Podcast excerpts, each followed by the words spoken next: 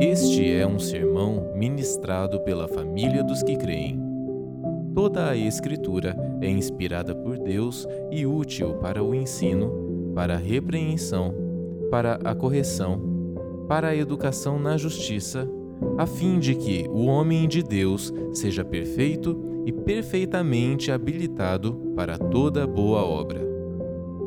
Que sejamos continuamente edificados na palavra para a glória de Deus, para os interesses de Cristo e para o bem do mundo. Bom dia, queridos. Graça e paz. Vocês estão felizes? Glória a Deus. Que alegria estarmos aqui em mais um dia do Senhor, né? Um domingo onde nós relembramos que Cristo ressurgiu dentre os mortos e isso mudou completamente como as coisas são. Hoje damos início a uma nova série de mensagens, que é, na verdade, a, continu a continuação daquilo que estamos trabalhando. E essa nova série está intitulada Fé e Trabalho, nossa profissão a serviço do Reino de Deus. Vamos dizer pedagogicamente juntos? Fé e Trabalho nossa profissão a serviço do reino de Deus. Como sempre, indicamos uma literatura, nesse caso o plágio foi violento. A gente, na falta de criar um tema, pegamos o tema mesmo do livro do Timothy Keller, ok? Uma literatura muito boa, onde o Keller e uma outra autora vão tratar dessas demandas. É sempre nosso hábito nas séries de palavras indicar uma literatura, porque nós queremos que você leia mais. Aleluia! Glória a Deus. Gente. Ah, e basicamente, antes de entrarmos diretamente no nosso texto bíblico, como é de comum, hoje eu quero só inverter essa ordem rapidamente. A nossa última série, intitulada Ele Veio para Servir a Nossa Vocação aqui na Terra, tem uma conexão direta com essa. Na primeira, nós analisamos o aspecto mais subjetivo do trabalho, a submissão, ou seja, o espírito do serviço, com qual coração e disposição mental servimos. E para isso, olhamos para a mesa do Senhor, para o Cristo, que é o nosso exemplo, a fim de que sirvamos com o mesmo sentimento que houve em Cristo Jesus. Amém?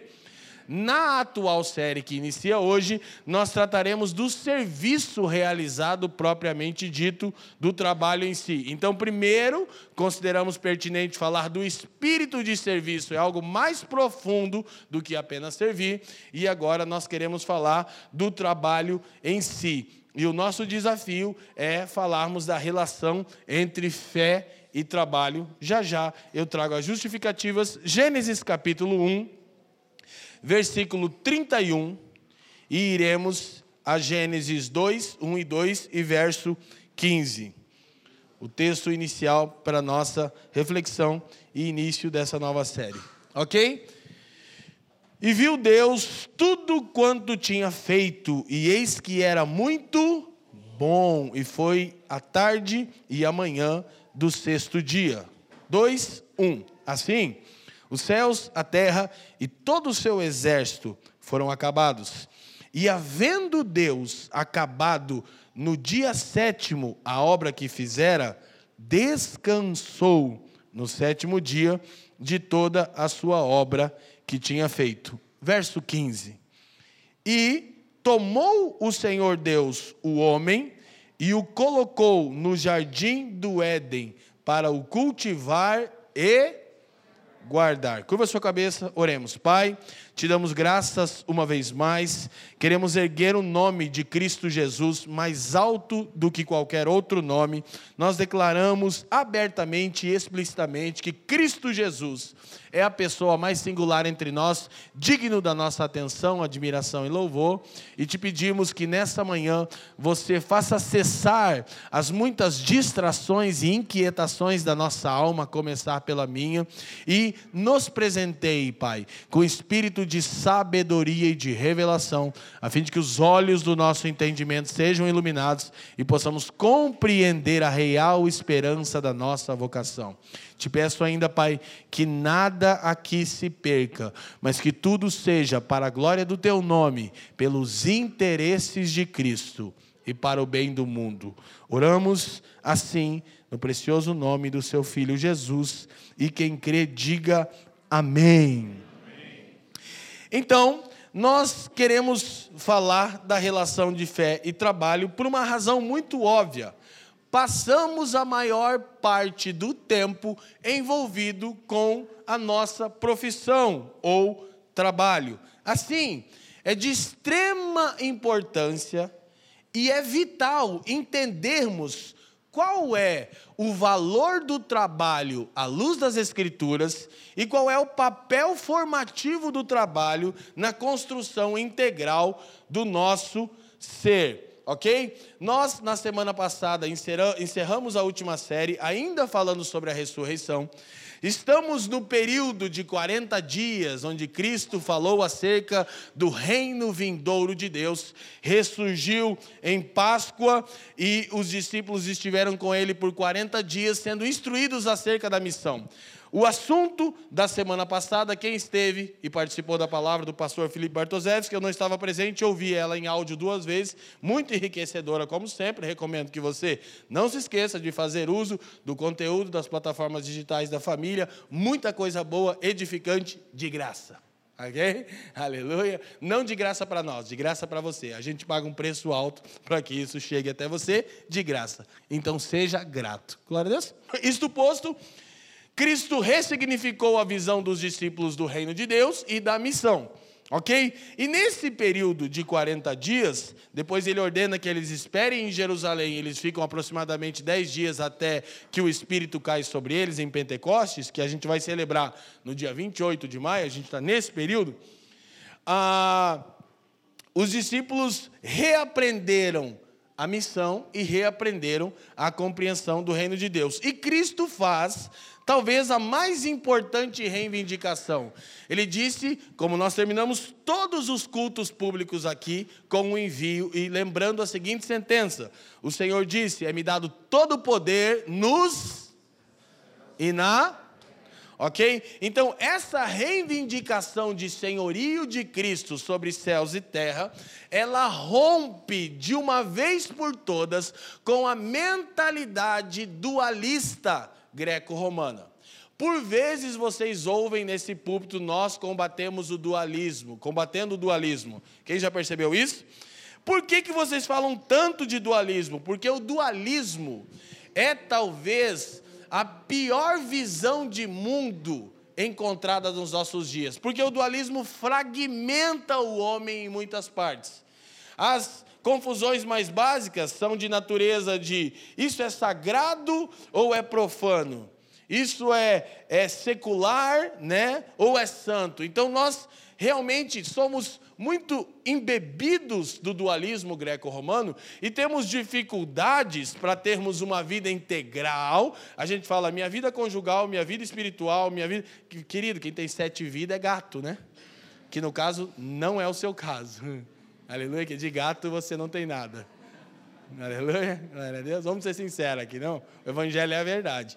Então, então nós precisamos entender que o dualismo não tem amparo bíblico. Cristo reivindica senhorio sobre céus e terra, e na célebre frase do neocalvinista holandês Abraham Kuyper, ele disse na fundação da Universidade Livre da Holanda a frase que tem sido muito usada para combater o dualismo. Kuyper disse, nas minhas próprias palavras, que não há um centímetro quadrado de toda a existência criada sobre qual Cristo, que é o soberano Senhor, não clame It's my, é meu.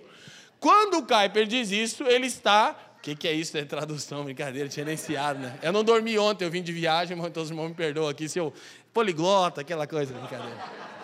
Cadeira, essa está dentro das três frases que eu sei falar em inglês. Então, quando Kuyper diz isso, ele está amparado na sentença de Cristo, é-me dado todo o poder nos céus e na terra. Então, se não há nenhum único centímetro quadrado da existência criado que Cristo não reivindique senhorio, não tem como você ter um tempo na sua vida, um espaço, dias, minutos ou segundos, ou qualquer ação ou obra que você diz: não, isso não tem nada a ver com Deus. Não tem como. Cristo reivindica senhorio sobre tudo, sobre todos, em todo tempo e em todo lugar. O que isso faz conosco? Faz com que entendamos que então o nosso trabalho, a nossa profissão, é sim um meio de glorificarmos a Deus, cooperarmos no seu supremo propósito e servirmos ao mundo. Amém? Então, o tema da nossa primeira mensagem dessa nova série é trabalho, vocação ou punição. Na verdade, nós tendemos a transitar nesse entendimento. E, infelizmente, é escasso o número de cristãos que entendem o trabalho como vocação, ou seja, como chamamento celestial para tomarmos parte na obra redentora de Deus. A maioria de nós encara trabalho como como? Punição. Punição. Isso é tão prático e a gente quer que essa boa teologia transborde sempre para segunda-feira, que muitas vezes nós estamos em um culto tão gostoso quanto esse, adorando ao Senhor, comungando, ouvindo as Escrituras, e de repente te vem um pensamento infernal. Qual? Amanhã é segunda-feira. Deus me livre, a unção vai embora. Parece que o inferno se abre, o Satanás te chama e a depressão te abate. Sim ou não? Sabe por quê? Você é dualista. Você pensa, agora que eu estou servindo e adorando a Deus. Cantando no voluntariado, nas canções, no, no compartilhar das escrituras, mas amanhã eu volto para aquela masmorra Inclusive, há uma discussão que a origem da palavra trabalho do português, que vem do latim, tripalho, que era um instrumento de punição. Então a gente pensa em trabalho como uma punição de Deus pelo pecado. Portanto, criamos um céu onde a gente vai tomar água fresca, suquinho gelado, numa rede eterna. Rede, que rede? Mansões que rede, né? Quem é que é rede? Nós queremos mansões, Lamborghinis, Land Rovers, aquela coisa toda. Parece a propaganda do Tang lá, né? James, o menino que é maçuco, mas isso aí é só o cara que já passou dos 40 que sabe essa propaganda. Então, na verdade, nós precisamos urgentemente, é a primeira parte do nosso sermão, ressignificar a nossa compreensão do trabalho. À luz dos nossos próprios devaneios? Não à luz da cosmovisão bíblica. O que é o trabalho nas Escrituras? E a primeira coisa aterrorizante para você que não compreende ainda trabalho como vocação é que esse texto de Gênesis que nós lemos, ele traz a seguinte sentença: no princípio houve trabalho. Eu tenho uma notícia triste para te dar: o trabalho vem antes da queda ele não é uma punição de Deus ao homem rebelde, ele é parte do desenho original de Deus para o homem. Você e eu fomos criados para trabalhar eternamente.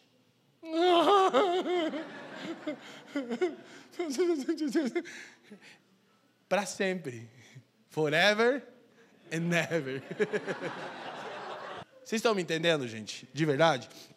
Então, assim, a primeira coisa, Deus, o Criador, é um trabalhador.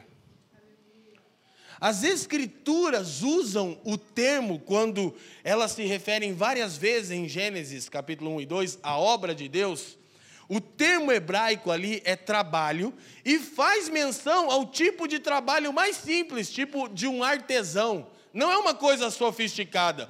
Gênesis está mais ou menos dizendo o seguinte: Deus é um trabalhador a lá chão de fábrica. Ele gosta do serviço pesado.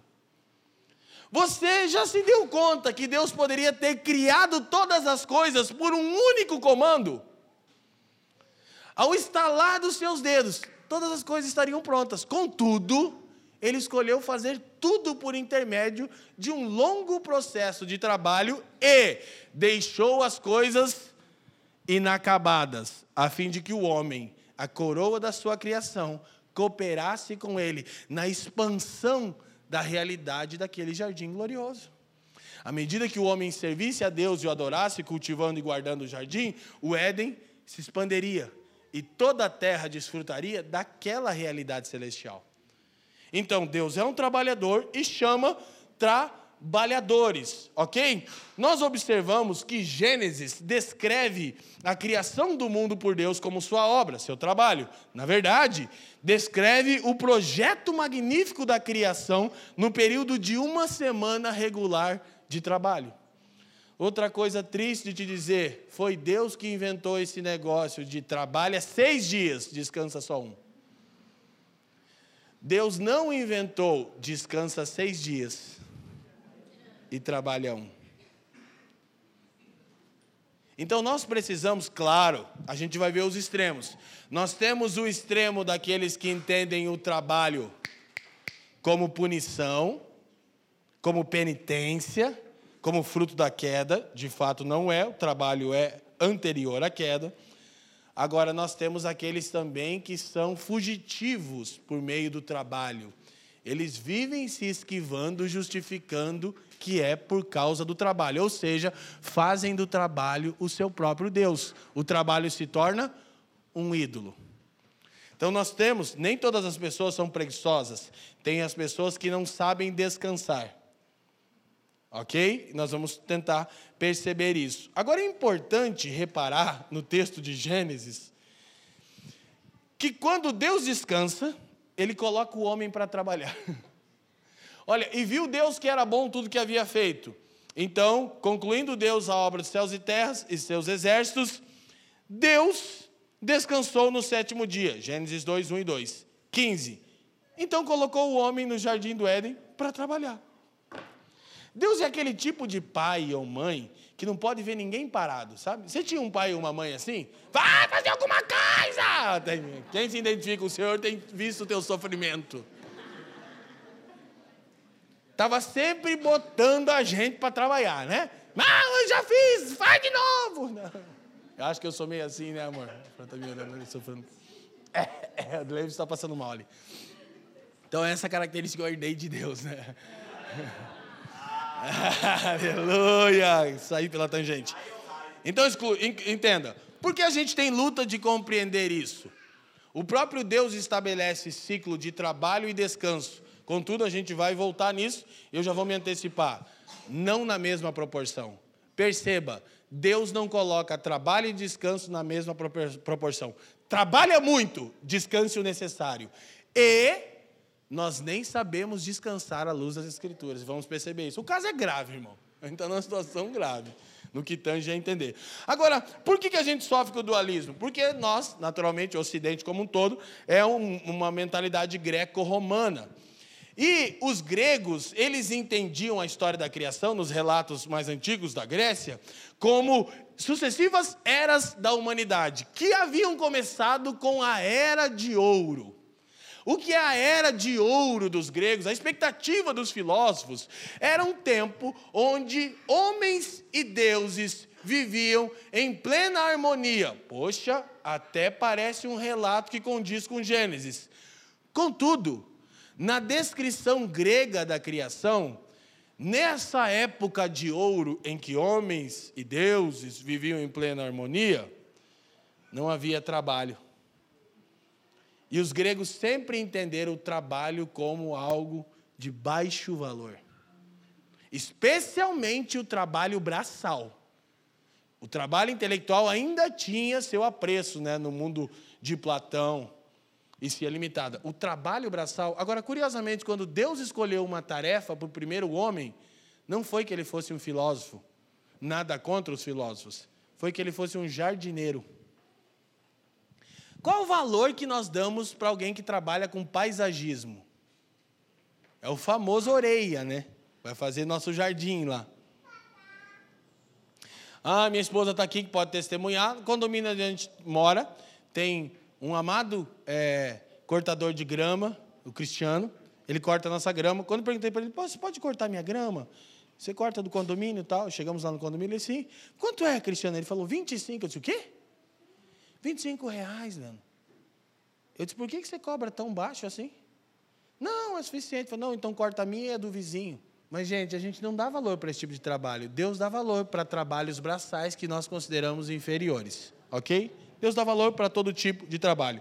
O poeta grego Exildo afirmava que nem homens e nem deuses tinham que trabalhar na era de ouro. Então, parece algo próximo ao relato da criação, mas percebemos essa grande diferença. Qual? No relato da criação, Deus é um trabalhador, Deus cria os homens para trabalharem não na mentalidade grega. Então, no princípio, Deus trabalhou, diz Timothy Keller. O trabalho não é um mal necessário que adentrou o cenário mais tarde, ou algo que fora criado para os seres humanos fazerem, mas que estava abaixo da dignidade do poderoso Deus. Não!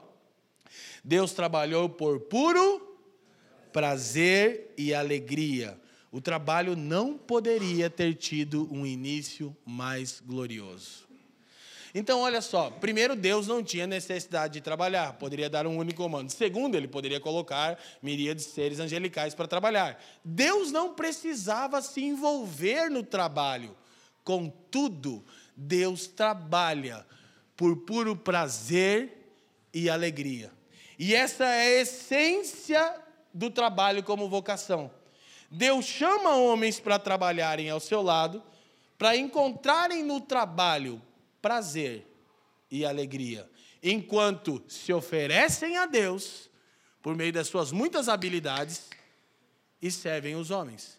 Então eu preciso urgentemente entender que o que eu faço de segunda a sexta, das oito às cinco, é a maneira com a qual eu estou me oferecendo a Deus em meio à sociedade independente da função que eu exerça. Talvez a gente teria mais facilidade em perceber dignidade num trabalho da área política, onde estamos lidando com importantes causas, no trabalho da área jurídica, mas muitas vezes você tem dificuldade de entender qual é o valor de ser um motorista de caminhão da Coca-Cola. Como que eu, como que isso pode servir a Deus? Não tem a ver com o trabalho, não é a sua empresa que tem que mudar a filosofia de trabalho, é você que tem que ressignificar sua compreensão de trabalho e entender que, por intermédio de ser um motorista, é uma maneira de você se apresentar a Deus, glorificá-lo e servir o próximo. Quem está me entendendo? A gente naturalmente vai falar de ética cristã e algumas coisas. É notável que no relato da criação, Deus não só trabalhe, como também se alegre no trabalho. A sentença das Escrituras era: e viu Deus que tudo o que havia feito era bom. Gente, é tão comum, eu acho que você tem essa, essa, esse sentimento, por vezes, quando você é encarregado de uma tarefa e você conclui a tarefa. Você quase se sente Deus e diz: não, que coisa boa. Sim ou não? É uma coisa maravilhosa. Agora, em contrapartida, que esse é um dos problemas, a, a, alguma das razões dos problemas psicossomáticos da nossa geração é a procrastinação, eu não termino nada. Tipo, a minha vida parece aquela, aquela tela de computador que tem 300 janelas abertas, eu não fiz nada, estou extremamente exausto, ansioso e depressivo. Sim ou não? Quando você simplesmente conclui tarefas. Cara, eu, eu assim, tenho um prazer por limpar a casa, né? Há quem diga que é toque, mas a minha, a minha psicóloga aqui diz que não é toque, é um outro nome, é um a menos que toque. Mas tem um negócio que eu gosto, é de terminar, pego na parceria com a Fran, ela que não gosta de limpar comigo, né? Que eu sou treta, ela não está nem prestando atenção na mensagem, viu? Mulher do pastor. Glória a Deus, continua, segue o baile, Vani. Então a gente termina tudo e sabe o que eu gosto de fazer? Sentar na minha poltrona para ler um livro e ficar olhando tudo no lugar. Cada livro, milimetricamente. Cara. Eu digo, cara, e viu Deus que era bom. Tudo em ordem é muito bom. Amém? Nos trabalhos mais. Você não gosta, cara? Eu sou daquele que lava a louça assim, que eu seco a pia. Do... Aí vem o pai, eu quero água. Não, não. Olha o pecado entrou na criação, olha o Adão. Um pingo na pia. Diz que, meu Deus, roubou minha alegria já. Então, gente, olha só. A gente percebe que Deus trabalha manifestando algumas virtudes. Digam comigo: prazer, prazer. criatividade, criatividade. providência. Então Deus trabalha por prazer, trabalha de forma criativa e providencial. Ou seja, independente do trabalho, eu preciso entender que é um meio de me oferecer a Deus. Quando eu estou organizando a minha casa, mantendo as coisas em ordem, auxiliando a minha esposa, eu estou me oferecendo em sacrifício a Deus. Eu faço isso com prazer, ok? E eu também procuro sempre a criatividade de Deus em cada coisa, porque Deus é dinâmico, é criativo. Então a gente pode, assim, é, reinventar. Eu, eu tenho tanto apreço por pessoas dedicadas, eu tenho, assim, um, uma coisa maravilhosa. Eu penso, poxa, o doutor Felipe Bruel, um irmão aqui da família, estava no primeiro culto. É, ele sempre contava, né? Conta, ele trabalha também no SAMU. E ele diz, poxa, eu gosto de ficar no SAMU, ou é na, na, na autopista que ele está agora, mudou, porque eu tenho bastante tempo livre para estudar. Eles, todos os médicos, pastor, se formam e tipo assim, formei, agora só quero ganhar dinheiro. Eu fiz ali o que tinha que fazer. E eles me chamam de nerd, estudioso, porque eu estou todo o tempo do plantão, se não tem atendimento, estudando. Isso é prazer no trabalho. Quem está me entendendo?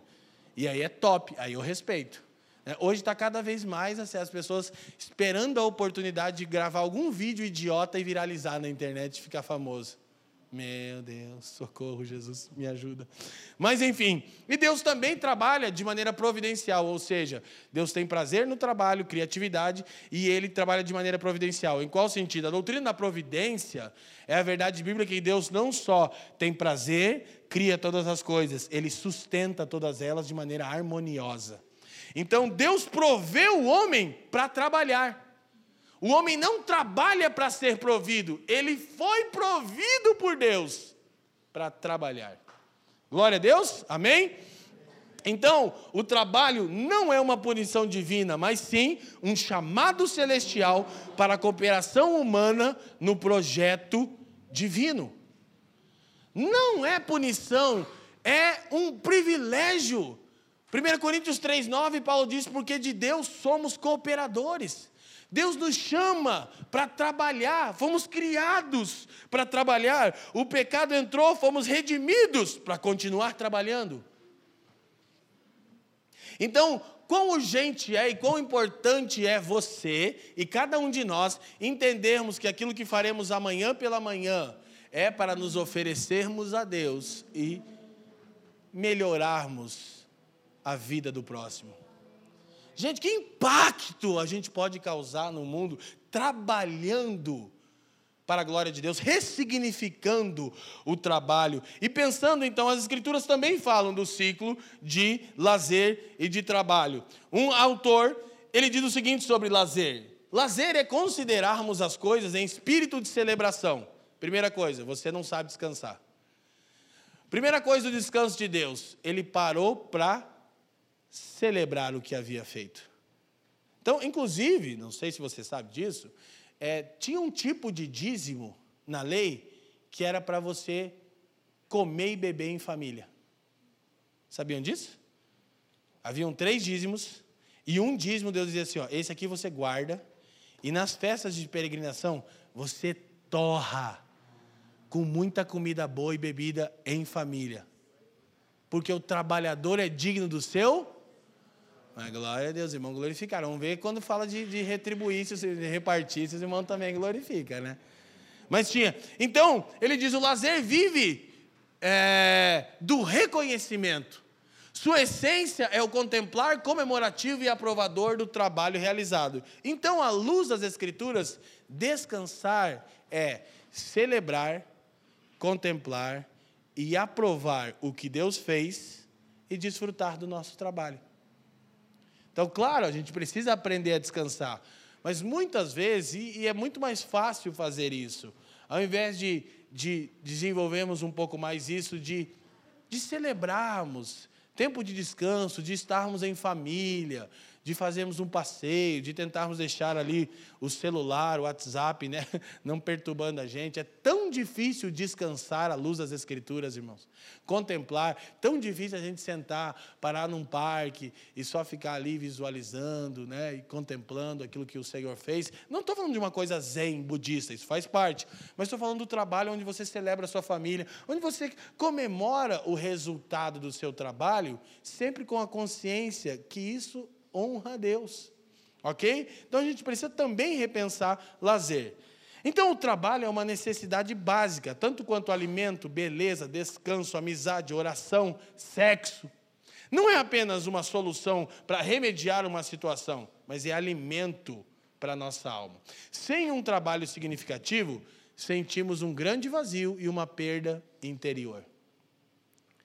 Gente, sabe qual é uma das principais razões da crise existencial da nossa geração é o sentimento de inutilidade. Você não consegue correlacionar seu trabalho com a glória de Deus.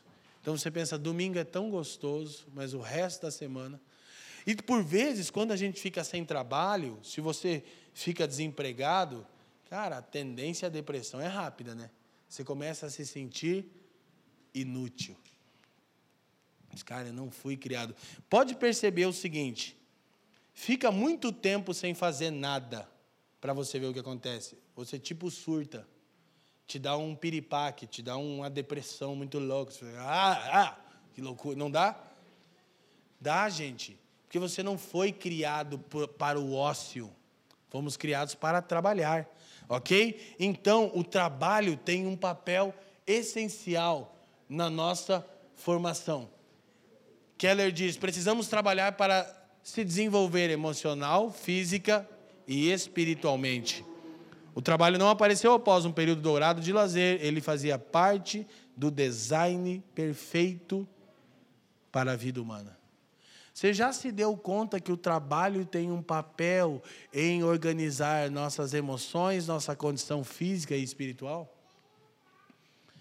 O trabalho é um dos meios pelos quais nós somos libertos daquilo que é chamado pelos filósofos modernos de individualismo expressivo. É o limite que o egoísmo encontrou na nossa geração. Então, quando a gente pensa no trabalho como punição, nós pensamos nele como um mal necessário a ser suportado. Aí onde encontramos encorajamento? No resultado financeiro. Aí quando recebemos o resultado financeiro, a gente não quer repartir com ninguém, porque tá maluco?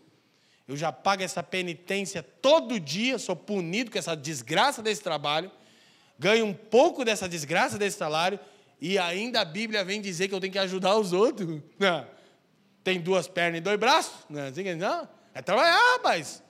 Só que as Escrituras não apenas falam da necessidade de ressignificarmos do trabalho, mas elas falam do trabalho, olha só, como vocação, como um chamamento celestial. E é tão desafiador, por exemplo, ah, para irmos avançando aqui em verdades que eu já estou estabelecendo, Deus não apenas trabalha, mas chama trabalhadores para continuar a sua obra. Sim, o chamado de Deus para o trabalho não é um mandamento oneroso, mas sim um chamado a liberdade do quê? De você mesmo. Que o trabalho é um meio de eu me oferecer a Deus por intermédio das minhas habilidades e abençoar o mundo. Eu sou liberto de mim mesmo. Mas o individualismo expressivo conseguiu sempre dar um jeitinho. Ok, tem que trabalhar? Trabalhe para si mesmo. Apenas isso e ponto final. O dinheiro é teu, foi você que trabalhou, desfrute só você. Só que eu vou te falar o seguinte, gente, pensa num livro ruim de obedecer à Bíblia. Que a Bíblia fala uns troços assim, ó, quando você acha que está muito ruim, fica absurdo. Por exemplo, a Bíblia diz em Efésios 4, quando Paulo está falando da maneira digna da vocação que nós temos que andar, Paulo diz assim: está falando dos irmãos e da, da nossa natureza pecaminosa de outrora, da redenção de Cristo. Paulo diz assim: aquele que furtava, não furte mais. Aleluia, glória a Deus. Irmão, se você era um ladrão, para de roubar, você se arrependa. Glória a Deus. Amém, tudo bem. Aí até o nosso moralismo concorda com isso, né? Ladrão tal. Aí ele diz: antes trabalhe. Aí todo mundo vai dizer: é isso aí, vagabundo. Ficava furtando todo mundo. Agora Deus salvou, redimiu, vai trabalhar seu vagabundo. Só que não tem um amém aqui. Paulo diz o absurdo. Se você era um ladrão, pare de roubar. Deus não se agrada do furto, aleluia. Trabalhe, glória a Deus, o trabalho é digno, para ter como ajudar quem precisa. Hã? É, não, não basta deixar de ser um ladrão. Você tem que ressignificar o trabalho. Então você para de furtar, trabalha de maneira digna. Quando o recurso vier, você desfruta e socorre. Por quê? Porque o problema do ladrão é o individualismo expressivo. Como diz aí, né, uma ideologia política, que, poxa, o cara viu o celular, daí mexeu na vontade dele. também, que, poxa, só um celularzinho, cara. Ele queria tanto o teu celular.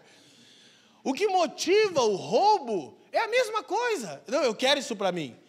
Como que a escritura trata? Não é apenas deixa de roubar. Isso é ação em si. Vamos tratar o interior. Agora trabalha e reparte para ver se o Adão e a Eva que viviam em você foi realmente crucificado. Quem está me entendendo, erga a mão e diga assim.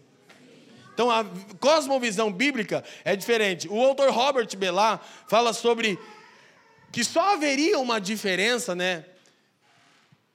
É, se houvesse uma reapropriação do conceito de vocação ou chamado, ou seja, um retorno à noção de trabalho sobre uma nova ótica que o veja como contribuição para o bem e não meramente como um meio para o progresso individual. Quando nos damos conta que não tem como não trabalhar, nós trabalhamos tão somente para o nosso progresso individual. Mas as Escrituras extrapolam a noção de trabalho como vocação e diz: não, não, é lícito que você desfrute, é bíblico, mas você precisa entender que o seu trabalho precisa ser para o bem comum. E aí, eu poderia te dar muitas é, dicas ou sugestões. Exemplos. Quantas vezes no mês você tem o hábito de usar a sua habilidade para oferecer de graça para alguém o seu serviço? Já sei, eu não posso. Eu não tenho nem para mim. Vou te dizer, a razão de você não ter nem para você é porque você só pensa em você. Porque, inclusive, na lei de Deus não tinha essa, ah, eu sou pobre, dá uma rolinha. A pombinha, magrinha, enfim. Todo mundo tem capacidade, porque o homem é provido para isso. Só que nós sempre nos esquivamos. Então, aí a gente fica nessa vida louca, dualista, que de segunda a sexta a gente está trabalhando pelo nosso próprio interesse e progresso pessoal, e aí domingo a gente reúne aqui e diz que a gente está aqui para servir e adorar a Deus. Não estamos servindo e adorando a Deus, estamos servindo e adorando a nós mesmos. E aí eu penso, ah, então tá, eu vou falar, vou pregar o Evangelho, Jesus te ama e eu também. Não, querido, transcende, é essencial a pregação verbal do Evangelho, mas transcenda isso Sirva as pessoas com frequência e regularidade, sem interesse em retorno financeiro. Você consegue fazer isso? Gente, vou falar a verdade, eu corto a grama do meu vizinho, que eu estou testemunhando para ele. Desde que eu mudei no condomínio, está aqui minha esposa. Ele não corta a grama dele, eu corto. O pastor do bagulho sou eu. Quem está me entendendo? Demorou para ele ver que eu corto a grama dele. Eu acho que ele achava que era um milagre. Eu não estou aqui falando para tocar a trombeta, olha como eu sou santo. É uma coisa assim, 25 reais, 25 mais 25, 50. Na verdade, eu quero dar 50 para o Cristiano, porque eu acho 25 muito pouco. Então corta dele ali também.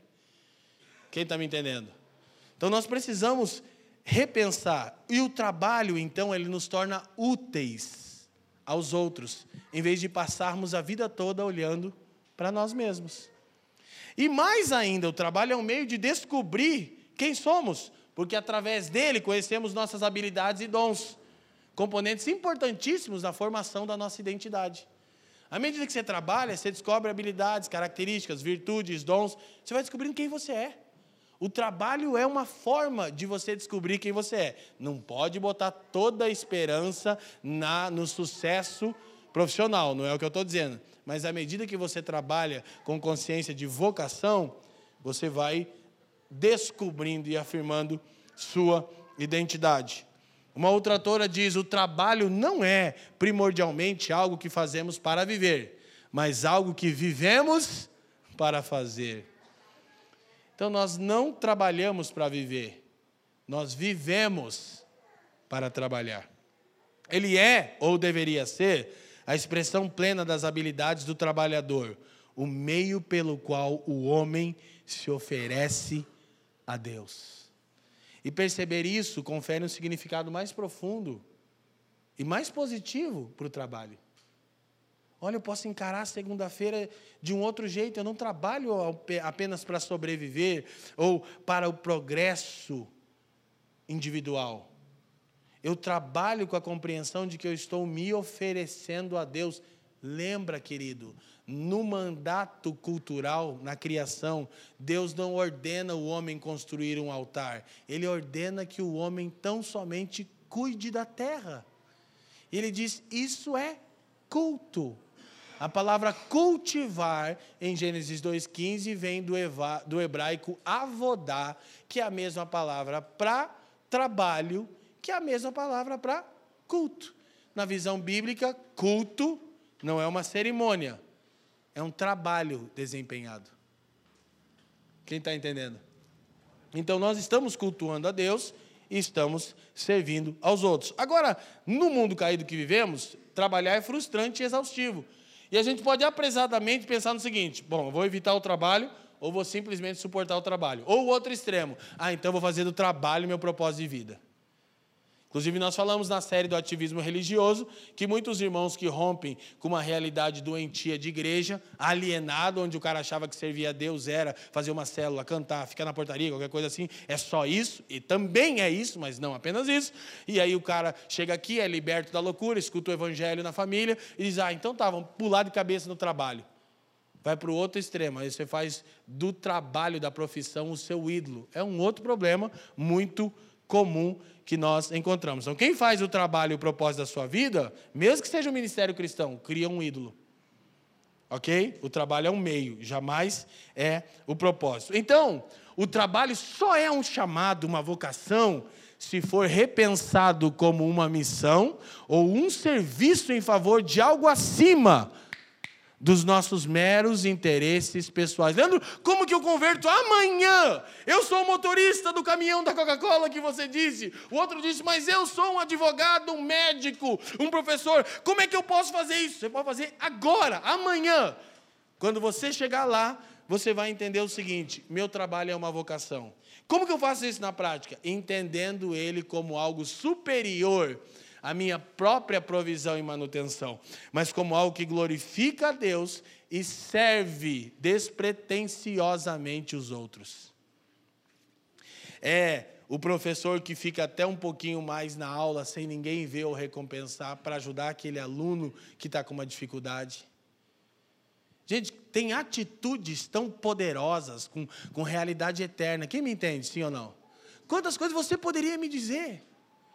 É quando você cumpre a rota, é quando você é pago para trabalhar e você trabalha, não fica na internet. Isso é tão comum a galera aí, o, é o espírito do Batman, né, nos irmãos, né? Estão sempre voando né, nas empresas. Cadê aquele irmão, o Batman? Ninguém sabe onde é que ele está. Vai 20 vezes ao banheiro. Gente, isso é pecado.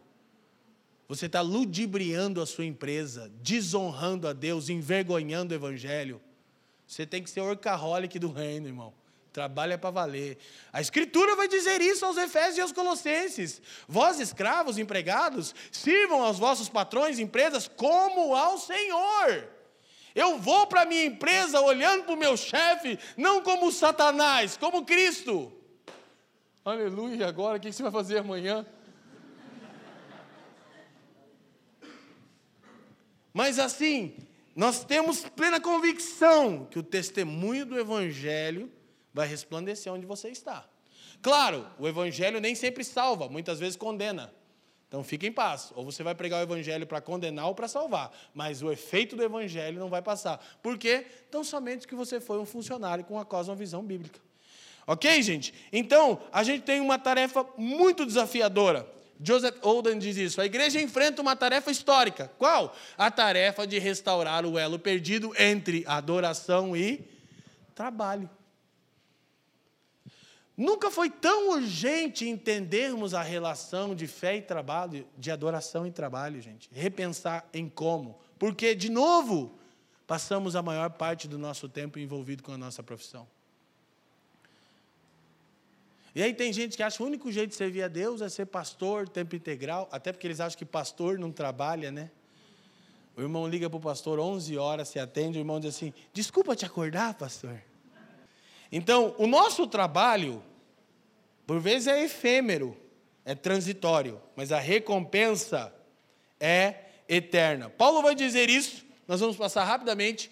Texto mencionado na semana passada, Paulo disse: Amados irmãos, sede firmes, inabaláveis, abundantes na obra do Senhor, sabendo que no Senhor o vosso trabalho não é isso se estende, é o capítulo onde Paulo está falando da ressurreição de Cristo, é o maior capítulo de todas as cartas paulinas, são 58 versículos. Por quê? Como nós já temos ouvido nas últimas palavras, Cristo ressuscitou, presta atenção, de maneira corpórea, física, no tempo. Ou seja, o que a gente faz pelo corpo nesse tempo tem implicações eternas.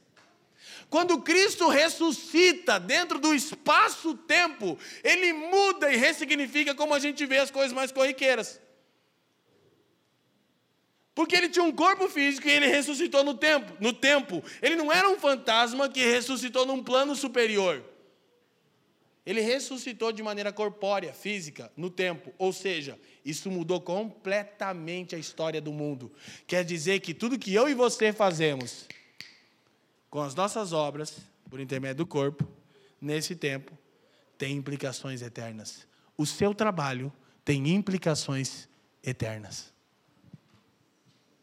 Então, o próprio Paulo, novamente aos Coríntios, só que agora na, na, segunda carta, ele diz: Importa que todos nós compareçamos perante o tribunal de Cristo, para que cada um receba, receba aí, irmão, segundo o bem ou o mal que tiver feito por meio do Cara, seu trabalho está gerando algum tipo de pagamento para você. Escuta, Paulo está falando a cristãos. Ele não está falando sobre a possibilidade de perda da salvação. Ele está falando sobre cristãos e dizendo que todo discípulo um dia vai estar diante do tribunal de Cristo para receber a recompensa do seu trabalho. Ele não está pressupondo que todo mundo aqui é pastor e levita, né? Os irmãos levita, então quero ver, né? Levita aí, eu falo. Cantor. Não tem levita. E por fim, olha o que diz o texto de Apocalipse. Então ouvi uma voz do céu dizendo: Escreve, bem-aventurados os mortos que desde agora morrem no Senhor. Sim, diz o Espírito, para que descansem das suas Fadigas. Então, o que é a recompensa, o resultado do pecado? É o trabalho? Não, a fadiga. Do suor do teu rosto comerás o teu pão. Você já ia ter que trabalhar, mas ia ter prazer e alegria. Não ia suar, não ia trabalhar de maneira. É, é, a, a, a alcançar ali os mais altos níveis de fadiga, né? Mas aí ele diz: a fadiga vai cessar, pois as suas obras os Agora você não está entendendo o texto. O texto está falando sobre a vida eterna. E está dizendo que ao chegar na vida eterna, tudo que a gente fez nessa vida vai acompanhar a gente. Hã? As nossas obras, o nosso trabalho. Se você passa mais tempo na sua profissão do que no culto, agora os irmãos estão até pensando em ficar aqui para sempre, né? Vão nos acompanhar. E o que irá nos acompanhar. Então a gente vai tomando parte na obra gloriosa de Deus. Ok? Vou passar aqui duas citações rápidas para ganhar o tempo, mas olha só. O texto de 1 Coríntios 15, 58, Paulo está dizendo que no Senhor, aquilo que nós estamos fazendo, Editor Wright vai ressoando Paulo, diz: a recriação divina do maravilhoso mundo de Deus começa com a ressurreição de Jesus. Escuta, quando Jesus ressuscita com um corpo físico, sabe o que Deus está dizendo de novo sobre a criação e as coisas ordinárias? E viu Deus que era bom. Você já se deu conta que Deus ia dizer, cara, vou fazer o homem sem corpo, porque é o corpo que conduz ao pecado, vai ser só um fantasminha. Não, não, Jesus ressuscita com um corpo físico num jardim confundido com um jardineiro. Engraçado, né? Porque o primeiro homem estava num jardim e era um jardineiro. Quando Maria vê Jesus, ela acha que ele é um. Sim, então ele não estava com um aparato celestial, né? Para ela achar que ele era um jardineiro. Ele ressuscita como um jardineiro. Então, o que, que Deus está dizendo? É bom a criação, as coisas ordinárias, as coisas comuns, o seu dia a dia. Eu acho isso muito bom. Graças a Deus, Deus não é bipolar. Então, começa com a ressurreição de Jesus, escuta, mas continua misteriosamente, à medida que o povo de Deus vive e trabalha no poder do Cristo ressurreto e do seu Espírito.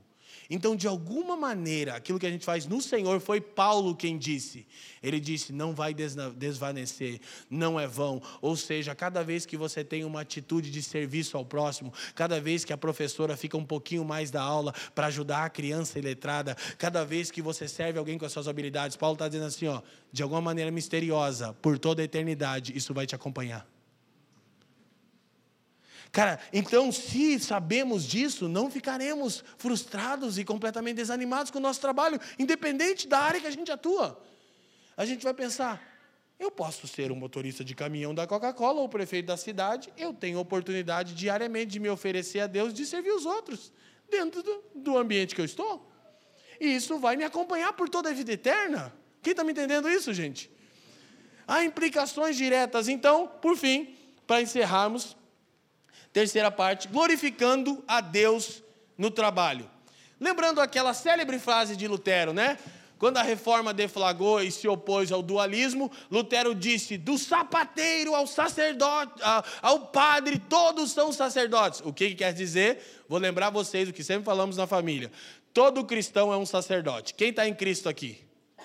Então você é um sacerdote, ok? E todo sacerdote ministra a Deus, aos santos e ao mundo. Digam comigo, a Deus, aos santos e ao mundo. E ministrar é trabalhar. Eu estou aqui ministrando. O que você vai ministrar amanhã, Leandro? Você que ministra? É trabalho. Horas e horas e horas preparando um sermão. Para pregar e achar ruim. A gente já vai ver por quê. Entendeu? Trabalho. Trabalho. Envolve trabalho. Envolve intelecto. Envolve cansaço. Quem está me entendendo? Mas é uma plenitude. Eu posso dizer isso agora para vocês, irmãos. Passei o fim de semana no meio do aniversário do meu filhote, terminando o sermão, que já vinha a semana toda estudando. Ontem fui pregar em Santa Catarina, lá o Tiagão, meu parceiro, que foi para dirigir comigo, mas a esposa dele deu uma ordem para ele, né? Eu falei para Fran. Falou, não dirija, mas não deixa o Leandro dormir. Eu disse, meu Deus, o cara veio para me ajudar. É que A gente foi lá servir os irmãos, né, Tiago? Muito intenso, bombinhas, prega, canta, ora, chora, aceita Jesus, se não tiver ninguém para aceitar Jesus tal. E, e glória a Deus, e como com os irmãos, voltamos, chegamos de madrugada, correria. Falar para você, hora, dormi umas duas horas. A hora que o celular tocou, deu aquele profundo arrependimento. Mas se eu falar para é a segunda mensagem que eu estou pregando hoje. Como está se sentindo agora? Completo. Vocês estão meio preocupados com o horário. A minha vontade, eu precisava de mais uma hora para falar o que eu gostaria de falar. É inexplicável, sabe por quê? Porque eu fui criado para trabalhar. Especialmente eu achei a minha área específica de trabalho. Então isso para mim é, é revigorante. Meu corpo físico daqui a pouco vai me lembrar que eu sou gente ainda, né? Mas agora meu homem interior jubila de poder servir vocês com excelência. Não é que eu quero glória, reconhecimento, é que eu me sinto completo em não arregar. Glória a Deus. Então aí o sapateiro diz: Como é que eu vou servir a Deus então, se o trabalho é vocação? Como eu glorifico a Deus? Lutero disse: É bem simples, faça o melhor sapato. Então o sapateiro glorifica a Deus, coopera com o seu supremo propósito, de maneira misteriosa, como disse Andy Wright, e abençoa o mundo. Ok? Claro que hoje a gente vai entrar em questões mais complexas de ética cristã. Um exemplo, ok? A gente está indo para o fim. Pergunta: Um cristão deveria trabalhar numa empresa que deliberadamente é, deteriora o meio ambiente? Eu não estou respondendo, só estou perguntando. A ética cristã permite eu trabalhar numa empresa que é capitalista ao extremo, tipo aquele louvor, homem primata. Conhece esse louvor? Capitalismo selvagem. Já ouviu esse louvor? Não? Oh, oh, oh. Nunca ouviu? É um louvor antigo. Porque olha só, se o mandato cultural essencial da criação é que o homem glorifique a Deus, cuide da criação e abençoe o outro, se eu entro numa empresa que deliberadamente agride o meio ambiente tão somente por lucro, eu devo entrar nessa empresa por causa que o salário é bom? Eu não estou respondendo, eu estou perguntando. Gente, nós temos questões no mundo atual complexas ao extremo. Entendeu? Então, vamos passar aqui adiante. Alguns modos de servirmos a Deus no trabalho. Não são todos, só para a gente encerrar de maneira bem prática. Modo de servir a Deus no trabalho é promovendo justiça social no mundo. Amém? Glória a Deus, né? O nosso trabalho servindo e, e, e, e, e alcançando os menos favorecidos, os pobres, os órfãos, as viúvas, enfim. Outro é sendo honesto e evangelizando os colegas. Faz parte, não faz? Pô, ser honesto. Eu disse no primeiro culto que o pastor Leandro Alves trabalhou no Walmart, uma grande empresa, muito tempo, e ele era comprador. Então é o seguinte: o cara é comprador de uma mega empresa que compra para o sul todo do Walmart, o que quer dizer que os fornecedores o amam. Porque uma vendinha que eles fazem para o comprador do Walmart resolve o aninho deles. Aí sabe como funciona no mercado? Vocês sabem, né? Eles dão uns presentinhos, mas não é troca, é um presentinho.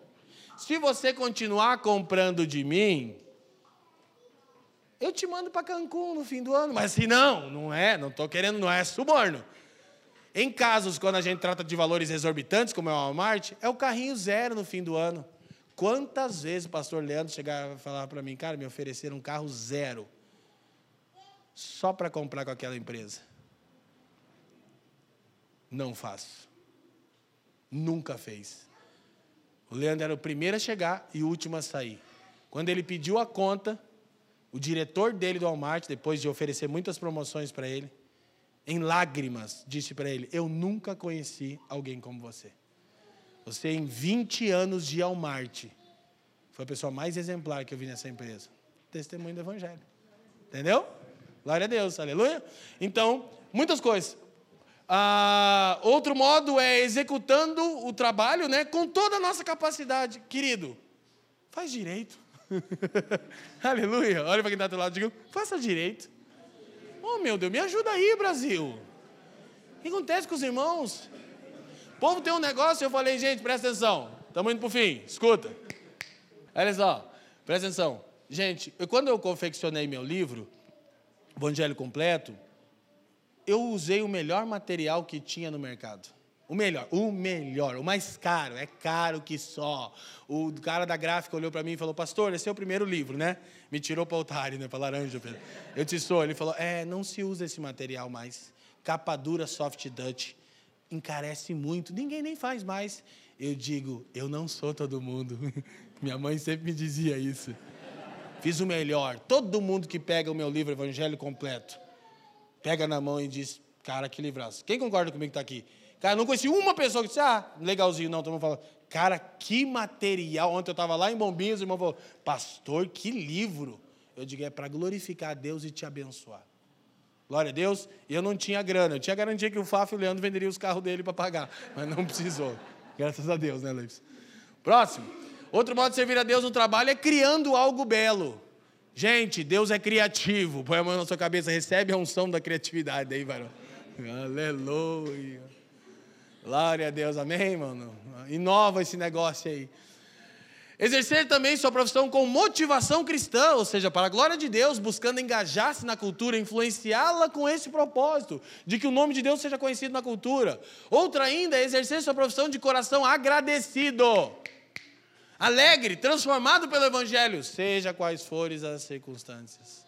Gente, uma pessoa alegre, plena, numa empresa que é um caos, que é o satanás, as pessoas estão oprimidas, é uma bênção de Deus, amém? São algumas formas. O modo de servir a Deus no trabalho também é fazendo o que nos dá mais alegria e entusiasmo. Essa é outra chave para descobrir sua vocação, entendeu? É importante fazermos isso. Obrigado. E, por fim, o modo de servir a Deus no trabalho é obtendo maior lucro financeiro. Aleluia! Aleluia, glória a Deus. Para quê? Para ser tão generoso quanto? Ah, aí os irmãos já têm dúvida, né? Lembre-se que o seu trabalho é vocação, ele precisa ser o meio que você se oferece a Deus e abençoa os outros sem interesse próprio. Lembre-se que mais bem-aventurado é. Gente, é virtuoso, virtuoso. Algumas pessoas nunca provaram a prática da generosidade cristã. Eu, pela misericórdia de Deus, posso dizer, eu desenvolvi uma cultura de generosidade. Eu gosto de dar dinheiro para os outros. É uma coisa, dinheiro, din-din. Eu gosto de fazer bastante coisa, mas eu gosto de dar dinheiro. Que eu, não é meu Deus. Pega aqui. Eu era um quebrado, não tinha. Não que eu seja uma grande coisa agora, não, mas. Então, assim, esses temas todos envolvem ética cristã, motivos cristãos, identidade cristã, testemunho cristão e cosmovisão cristã. Assim, a gente vai responder o que o missiologista Leslie Nubingen disse. A contribuição mais importante que a igreja pode dar para uma nova ordem social é ser ela própria. Pense em milhões de pessoas que dizem crer no Cristo de Deus, trabalhando nas mais variadas frentes das sociedades, nos mais tipos de trabalhos, de segunda a sexta, com uma nova mentalidade. Ah, não dá nem uma semana, Brasil já vira o reino de Deus, Jesus volta, eu sei que isso não vai acontecer porque é triunfalismo, mas, gente, se uma comunidade cristã, como uma família aqui, de 400, 500 irmãos que giram aqui, reúnem conosco, chegarem amanhã com a mentalidade de sermos uma nova ordem social, de trabalharmos para a glória de Deus, para o bem do mundo, gente do céu, aí que a gente vai precisar mudar de lugar mesmo.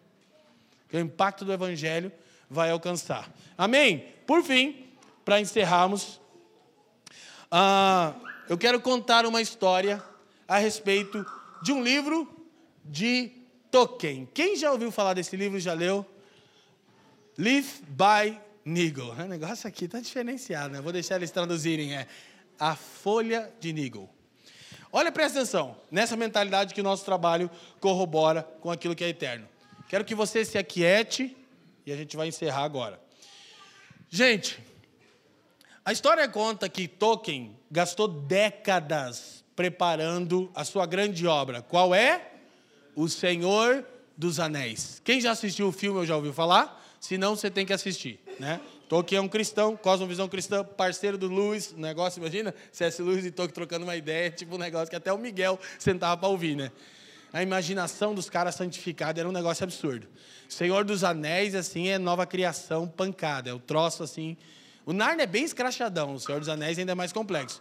O Tolkien gastou décadas, escuta, só formando as línguas. Vocês acreditam que o cara resgatou dialetos antigos e criou dialetos para o livro dele? Ele criou a própria língua dos elfos, dos hobbits. O cara criou línguas, mano. Um negócio assim absurdo.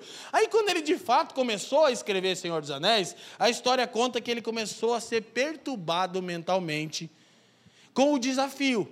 Porque a história começou a se desdobrar, muitos personagens, muitas narrativas, e Tolkien começou a pensar: eu não vou conseguir terminar isso. E dizem que ele era muito perfeccionista e ainda procrastinava, né? Coisa que um pecado que eu entendo bem, que nunca está bom. Aí nunca está bom, você acaba nunca fazendo nada. Aí diz que o Tolkien começou a lutar com essa guerra mental de falar assim: eu não vou conseguir terminar essa obra. Só que ele já tinha dedicado décadas na formação dos idiomas, e quando começou, né, o Bibo, o Frodo, abre muita coisa, ai meu Deus, né? Como é que eu vou fazer isso? Como é que eu vou resolver? E também a Segunda Guerra Mundial estourou. Aí ele começou a ser aterrorizado, pensando: cara, primeiro, que sentido faz eu escrever uma ficção se o mundo está em guerra? Segundo, quem garante que eu não vou morrer na guerra e vou conseguir terminar? Aí diz a história que um dia Tolkien acordou ele teve um sonho, ele acordou com um conto. Ele só acordou e escreveu o conto. Live by Nigel. Na verdade, o conto, a folha de Nigel, a expressão Nigel pode ter duas possíveis traduções. Primeiro, é migalha, cisco, que era sobre o Tolkien, ele estava falando sobre ele mesmo. O que, que eu sou? Um cisco, uma migalha.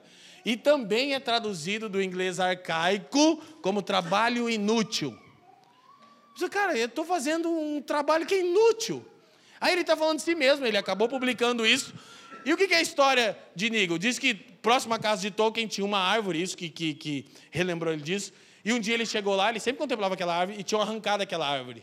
E aí ele pensou assim, cara, meu trabalho vai ser isso, ninguém nem vai lembrar. Tinha uma árvore tão bela aqui e não vai ter sentido nenhum. Aí, o que aconteceu? Ele escreveu esse conto e nesse conto Nigel é um pintor, procrastinador, detalhista, que teve a ideia de construir, de, de desenhar uma árvore. E aí, na medida que ele começou a pensar na árvore, ele começou a pensar em outras paisagens, em um país muito belo, em montanhas. E lá foi ele para a obra. A obra era tão grande que ele comprou uma tela enorme, pegou uma escada e começou. Só que aí ele começou na primeira folha. E ele gastou tanto tempo naquela folha, porque ele queria saber o reflexo ideal, as cores ideais. Ele foi enrolando, enrolando, enrolando, e detalhe, detalhe, detalhe. E ele sabia que a partida dele se aproximava, que no livro é contado de maneira ficcional, né? O trem que ele tinha que pegar ia chegar. Até que diz que o dia ele foi ajudar um amigo, era procrastinador, mas gostava muito de ajudar as pessoas, também procrastinava por causa disso, largava o que estava fazendo para socorrer alguém. Foi ajudar um amigo de madrugada, o Nigo, que é o Tolkien, está falando dele, gripou, pegou febre, morreu, chegou o trem, pegou ele, entrou no trem e foi embora. Ok, ficou só a folha. Alguém comprou a casa do Nigo, viu a tela com a folha, achou ela super bonita, era muito detalhista, colocou ela no museu da cidade, ela ficou num cantinho, algumas pessoas viam lá. Qual era o tema? A folha de Nigo. Ok? Quando Nigo chegou nos países celestiais, a história conta, ele chegou numa parada, parou para descer do trem, desceu do trem. Quando ele olha na campina, o que, que ele vê? A árvore. Exatamente como ele havia sentido e imaginado, sem nunca ter conseguido externar o que ele sentia, era vívido para ele. Que ele imaginava, ele via, mas ele não conseguia traduzir aquilo. E ele entendeu o seguinte: foi um insight do que era eterno. Não foi uma ideia da minha cabeça. Eu vi um fragmento da é, realidade verdadeira, dizer, da vida eterna. O que, que isso ensinou? Qual foi o resultado? Primeiro, que muitas vezes o nosso trabalho pode ser semelhante à folha desse cisco, desse nigo, um trabalhador inútil. Não tem muito significado para nós, mas pode ser um insight daquilo que é eterno. Como Paulo diz, no Senhor o vosso trabalho não é vão. Isso nos encoraja a entender que as menores ações têm significado. Sabe o que aconteceu com Tolkien? Ele recebeu novo vigor por intermédio daquele sonho que ele teve para terminar Senhor dos Anéis, cutucões do C.S. Lewis dizendo termina, termina, termina, e aquilo que ele considerava que seria tipo uma obra de arte inacabada, uma pequena folha, é hoje um dos livros mais vendidos de toda a história do planeta Terra. Senhor dos Anéis, conhecido em todas as culturas do mundo. E do que, que ele trata? Das realidades espirituais e verdadeiras. Onde tem encorajamento para nós? Tem encorajamento para nós que no Senhor o nosso trabalho não é vão. Por menor que seja, quando é feito com a compreensão correta, nos oferecermos a Deus, glorificarmos o seu nome, cooperarmos com o seu supremo propósito e abençoarmos o mundo, é um insight daquilo que é eterno. Amém? Curva sua cabeça, eu quero orar. Nós vamos terminar em louvor, partindo o pão, mas eu quero orar e pedir ao Senhor que internalize isso em nós. Pai, nós queremos te dar graças agora mesmo, nesse momento, pelo santo privilégio de cooperarmos com o seu supremo propósito pelo santo privilégio de podermos nos oferecer em adoração a Ti por intermédio das nossas profissões. Eu quero te pedir, Senhor, com toda sinceridade e veemência no meu coração, que você nos convença da importância das coisas comuns, da vida ordinária, daquilo que fazemos no nosso dia a dia, nas mais variadas áreas que nós estamos inseridos. Senhor, nos livra do dualismo, de uma visão fragmentada que acha que isso é espiritual e isso não tem valor algum. Senhor, nos leva a ver o mundo a partir da realidade da ressurreição. No exato momento em que o seu filho ressuscitou de maneira física no tempo, ele remodelou completamente o significado das coisas criadas e ordinárias. Pai, ilumina os olhos do entendimento de cada um aqui, a fim de que vejamos as nossas muitas tarefas, os nossos muitos trabalhos, as nossas muitas profissões, como um meio de glorificarmos o Seu nome. Nós te pedimos isso com toda sinceridade do nosso coração. Nos livra de uma ideia pagã de entendermos o trabalho como punição, Senhor, como algum tipo de penitência, e nos permita ver que você nos criou para trabalhar, embora nunca tenha precisado de auxílio de homem nenhum, e não há nada que possamos te oferecer que você já não tenha, Pai, mas você nos criou e nos vocacionou para trabalharmos para a Sua glória e para o bem do mundo. Eu te peço em especial pela família dos que creem, que sejamos uma comunidade que trabalha a partir de uma perspectiva bíblica, que vê o trabalho como vocação e não como punição. Essa é a nossa oração nesta manhã. E que por intermédio disso entendamos a glória do Evangelho como um todo. Obrigado por nos ouvir. A Família dos que Creem é uma igreja local em Curitiba comprometida com o Evangelho e a vida em comunidade. Para nos conhecer melhor e manter contato, acesse famíliadosquecreem.com.br.